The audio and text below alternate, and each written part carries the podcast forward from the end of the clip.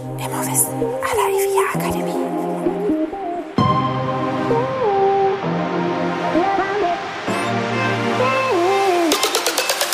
Herzlich willkommen bei Immowissen à la IVIA Akademie. Wir servieren Ihnen kuriose Geschichten und knallharte Fakten aus der Immobilienwelt.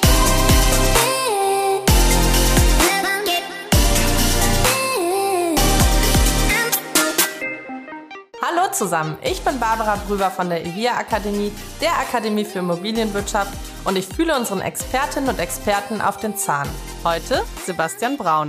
Hallo Frau Prüfer, vielen Dank. Mein Name ist Sebastian Braun, ich bin Rechtsanwalt und Partner in der Kölner Kanzlei Freischäfer Brandt. Ich bin zugleich Fachanwalt für Miet- und WEG-Recht und Fachanwalt für Bau- und Architektenrecht. Im Schwerpunkt bearbeite ich Fälle im Bereich des Bauträgerrechtes, hier insbesondere auf Seiten ähm, von WEGs und als zweiten Schwerpunkt bearbeite ich Fälle im Bereich des Maklerrechts. Hallo Herr Braun, schön, dass Sie nochmal bei uns sind hier im Podcast. Hallo Frau Prüfer. Wir sprechen heute über ein Konstrukt, das es seit der WEG-Reform gibt, die Ein-Personen-WEG. Und ich finde alleine das hört sich schon ähm, etwas kurios an, muss ich sagen. Und das bringt halt auch einige Risiken mit sich. Ne? Und deshalb schauen wir uns das heute ein bisschen genauer an. Auf die Risiken gehen wir gleich nochmal ganz detailliert auch ein.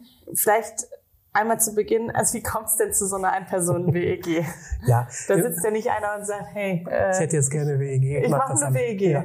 Nein, ganz ja, vielleicht, vielleicht doch. Ähm, also das ähm, betrifft ähm, fast immer den Fall, dass ein Bauträger, also wieder beim Bauträger, ähm, ein Bauträger eine Liegenschaft errichtet mit äh, all denen, die er dazu braucht, ob es der Generalunternehmer ist, der Planer, seine Nachunternehmer.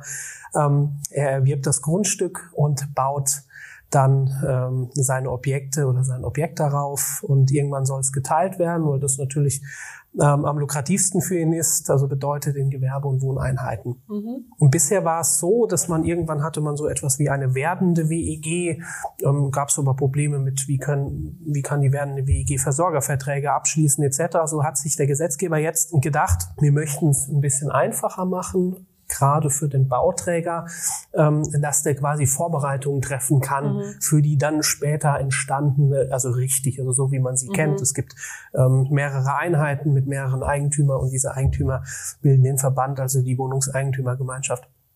Und da hat der äh, Gesetzgeber ähm, gesagt, wir machen jetzt den Paragraphen 9a Absatz 1 und ähm, gestatten dem Bauträger quasi mit Anlegung der Wohnungsgrundbücher schon ähm, also Teilung und und und und diese Anlegung fallen in eins und plötzlich ist er dann schon, weil es ist eben der Bauträger, der ist der Eigentümer, der ein der der einzige und auch ähm, derjenige, der, der die Verwaltung innehat und dieser ist dann eben die Ein-Personen-WEG. Okay. Genau.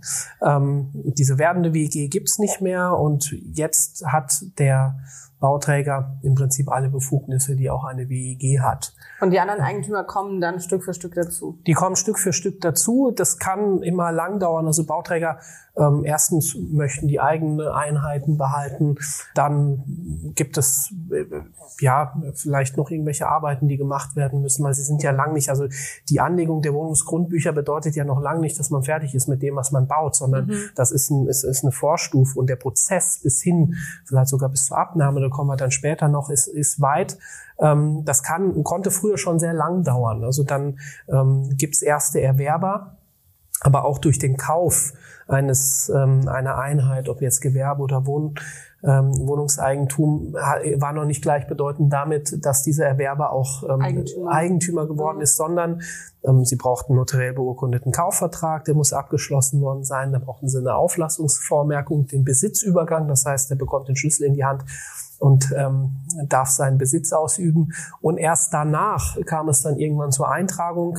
Das ähm, hielt sich meistens daran auf, dass die letzte Rate noch nicht bezahlt worden ist. Macht man ja Das- auch meistens erst, wenn man weiß, wie teuer Ja, das genau. Und wird. häufig sind Eigentümer Jahre später noch, ähm, noch nicht Eigentümer. Man muss keine Angst haben, das verjährt nicht nach zehn Jahren. Das Thema haben wir dann ab und zu mal, Jetzt dass man denkt, oh Gott, ich, ich darf jetzt nicht mehr Eigentümer werden, um Gottes Willen. Das passiert glücklicherweise nicht. Aber trotzdem kann das in einige Zeit andauern. Und ähm, wenn das bei allen Eigentümern so war, dann hatte man eben die Konstellation, dass es lange gar keine richtige WEG gab. Und ähm, ja, dann, dann stritt man sich eben über einzelne Mängel und man, der Bauträger sagt, ich ähm, stimme hier der Eintragung ins Grundbuch nicht zu. Und der Eigentümer hat gesagt, oder der werdende Eigentümer, ja, sehe ich alles nicht ein. Mhm. Ich habe hier Mängel und deswegen zahle ich die letzte Rate nicht. Und dann hat man sich gestritten. Das ist auch ein typischer Fall, den man vor Gericht ausficht, aber führte eben dazu, dass man keine richtige WEG hatte eben nur eine werdende WEG und jetzt hat der Gesetzgeber gesagt, so, ähm, das kann Jetzt nicht, das ist, WEG. das ist grundsätzlich auch erstmal richtig, Mhm. ähm, hat aber schon ein paar Risiken und Nachteile. Und das heißt, jetzt kann dann der Bauträger alleine sagen, ich bin die WEG und der hat dann den Hut auf und kann einfach entscheiden und walten, weil Entscheiden Prinzip, und walten, wie er möchte. ja, Genau. also ich meine, äh, gibt ja niemanden, der dagegen spricht, oder? Genau, genau. Er braucht, er, er kann Beschlüsse fassen. Mhm. Er wird dann irgendwann eine Verwaltung einsetzen. Das kann er entweder, wenn es ein kleinerer Bauträger ist, dann macht er das vielleicht manchmal selbst. Ja, der Verwalter ist gleich ähm, Bauträger, da gibt es kein Verflechtungsverbot. Mhm. Das gibt es im Maklerrecht zum Beispiel, dass man nicht gleichzeitig Makler und Eigentümer sein darf und dann eine Cottage abrechnen. Das gibt es jetzt hier nicht. Das heißt, der Verwalter darf auch ähm, gleichzeitig der Bauträger sein. Ähm, wenn sie ein bisschen größer werden, wird es immer so sein, dass entweder eine zwar konzernunabhängige Verwaltung eingesetzt wird, die aber ähm, dann doch mit ihm eng verflochten ist, weil die vielleicht ein langjähriges ähm, äh, eine langjährige Geschäftsbeziehung haben. Ähm, oder eben man nimmt eine Tochterfirma, man, man gründet oder hat schon eine Verwaltungsfirma ähm, unter dem Sockel des Bauträgers und ähm, ja, und hat dann seine eigene Verwaltung. Und was macht die Verwaltung? Die spricht natürlich mit der Stimme ähm, des Bauträgers. Naja, wäre ja auch blöd, wenn er wen Ja, anders klar. einsetzen Er würde. sollte jetzt da niemanden nehmen, wo er weiß, auch mit dem habe ich schon immer Ärger gehabt. Das wird er nicht machen. Äh, schade für die, für die werdenden oder für die zukünftigen Eigentümer, aber das ist eben ein Problem. Theoretisch ist es natürlich richtig. Er kann Versorgerverträge abschließen, die er ja auch, Wartungsverträge, die er auch abschließen muss. Das wird ihm durchaus vereinfacht. Aber am Ende ist es so, er kann auch beschließen, er könnte zum Beispiel bauliche Veränderungen im Sinne von 20 Absatz 3 WEG in der neuen Fassung beschließen.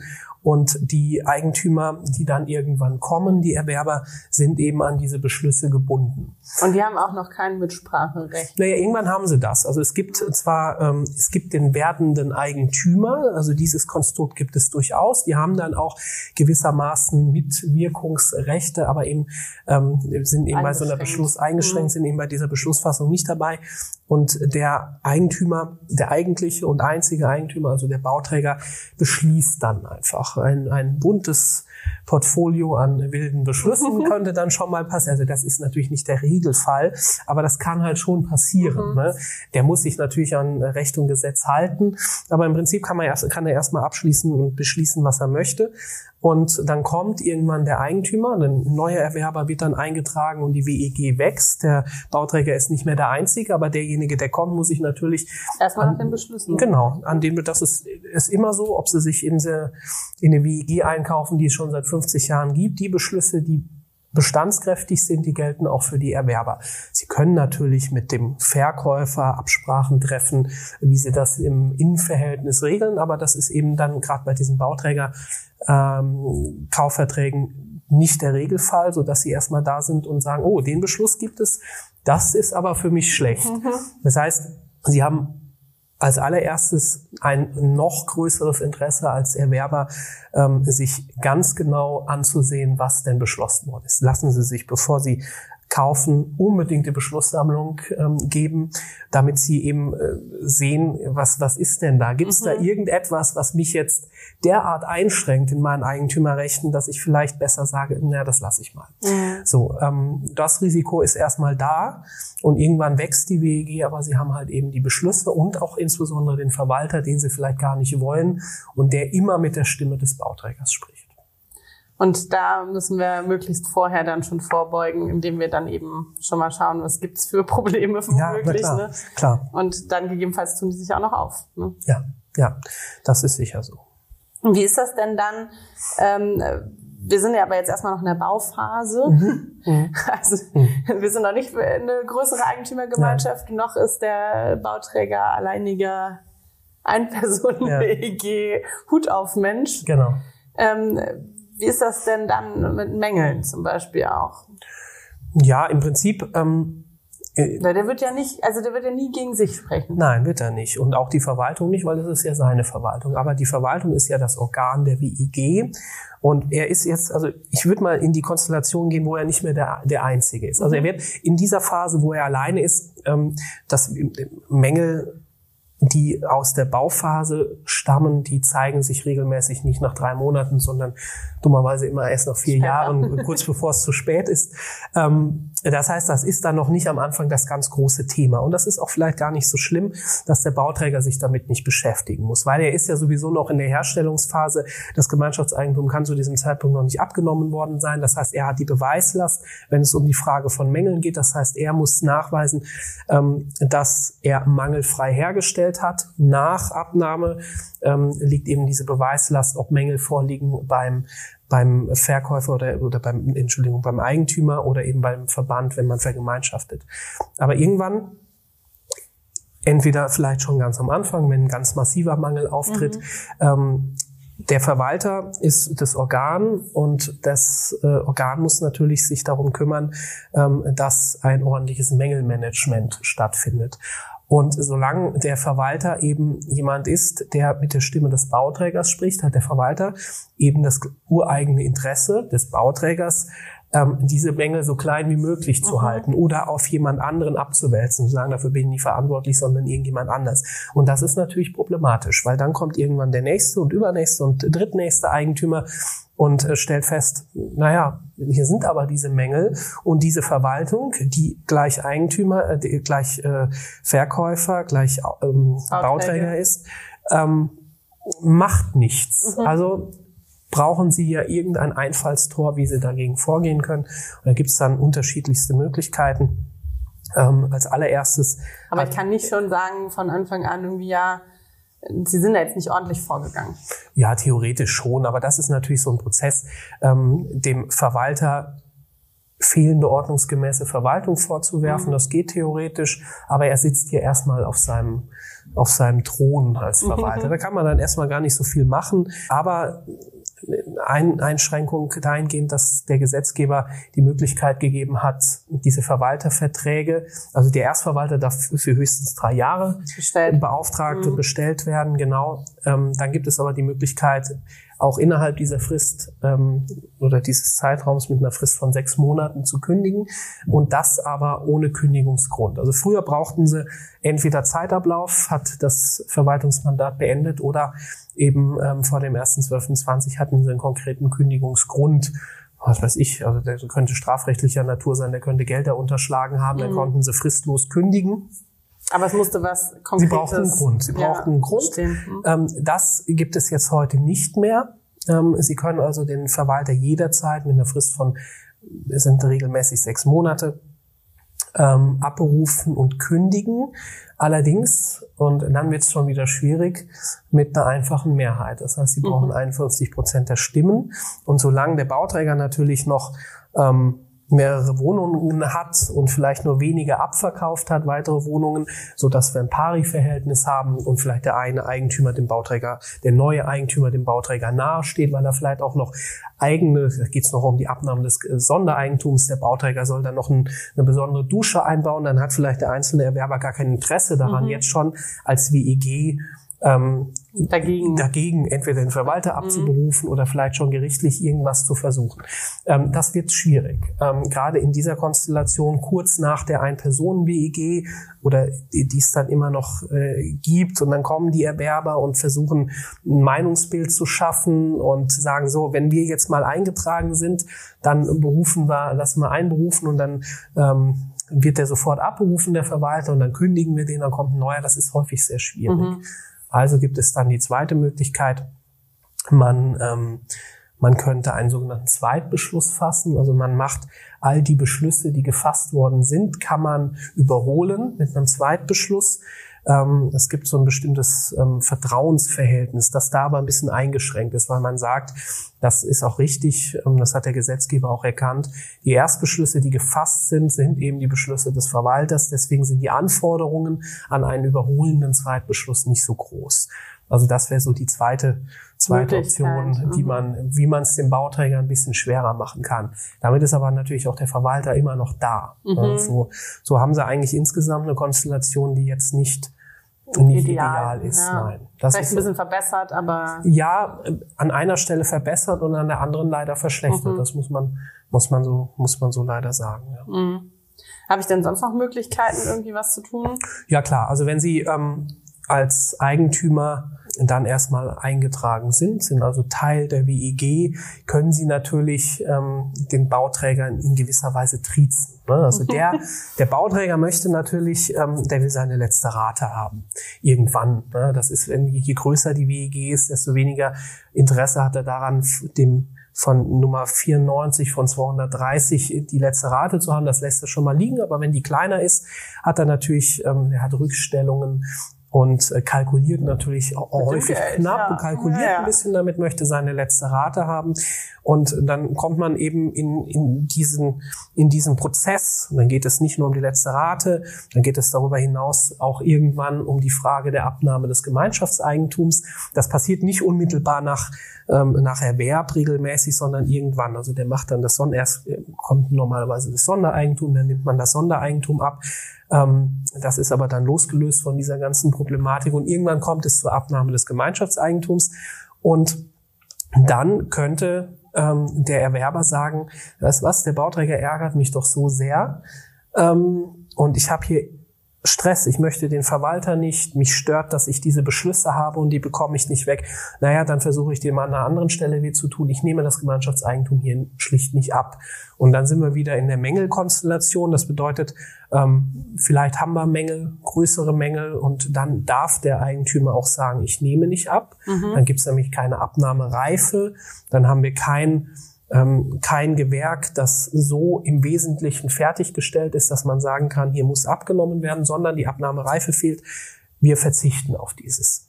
Und dann Aber das wäre sicherlich auch nicht ohne Konsequenzen, oder? Nee. Ähm, erstmal ist es positiv. Ähm, der letzte, also es gibt die sogenannte Nachzüglerrechtsprechung, bedeutet, ähm, dass wenn Sie eine 100 ähm, Personen starke WEG haben und es gibt nur einen einzelnen Eigentümer, der noch nicht abgenommen hat, dann ist gilt das, abgenommen. ist nicht abgenommen. Vielleicht Aha. nicht. Ne? Also es muss natürlich auch dann tatsächlich äh, keine Abnahmereife ähm, stattgefunden oder vorgelegen haben.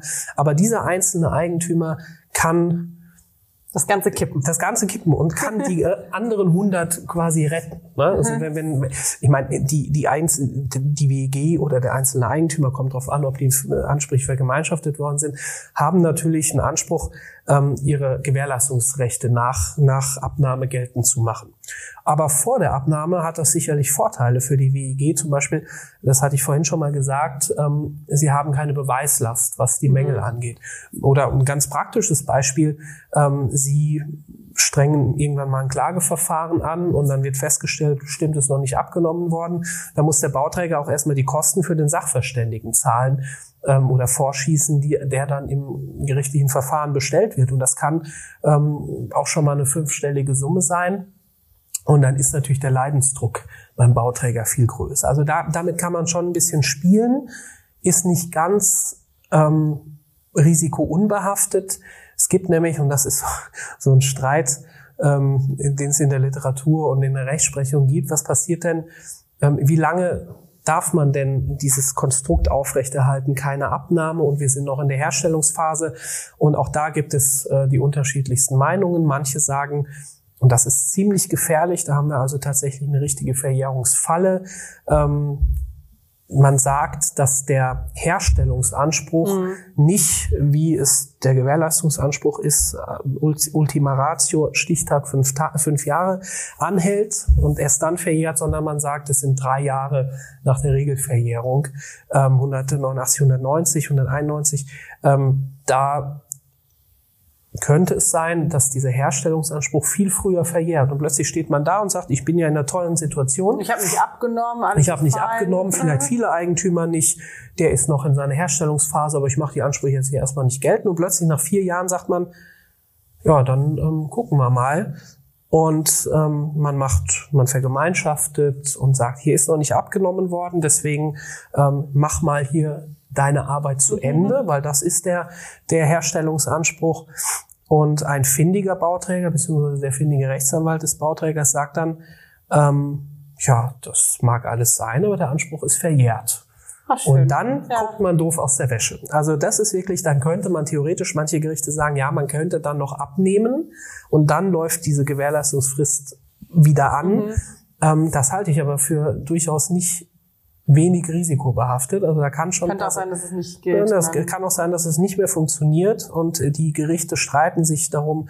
Das OLG Hamm hat, ähm, hm, da müsste ich jetzt 2019 oder 2020 mal entschieden, ähm, dass eben dieser Herstellungsanspruch nicht verjähren kann, zumindest nicht bevor eigentlich die Gewährleistungsfrist verjährt wäre. Hat das BGH, der, der, der Fall ist zum BGH gegangen, aber der BGH hat diesen, diese Frage einfach nicht beantwortet, hat gesagt, darauf kommt es nicht an, deswegen muss ich mich damit nicht beschäftigen. 2022 gab es nochmal eine Entscheidung, wo das, wo der BGH wieder gesagt hat, ähm, nö, doch, die, die Frage möchte ich euch nicht beantworten.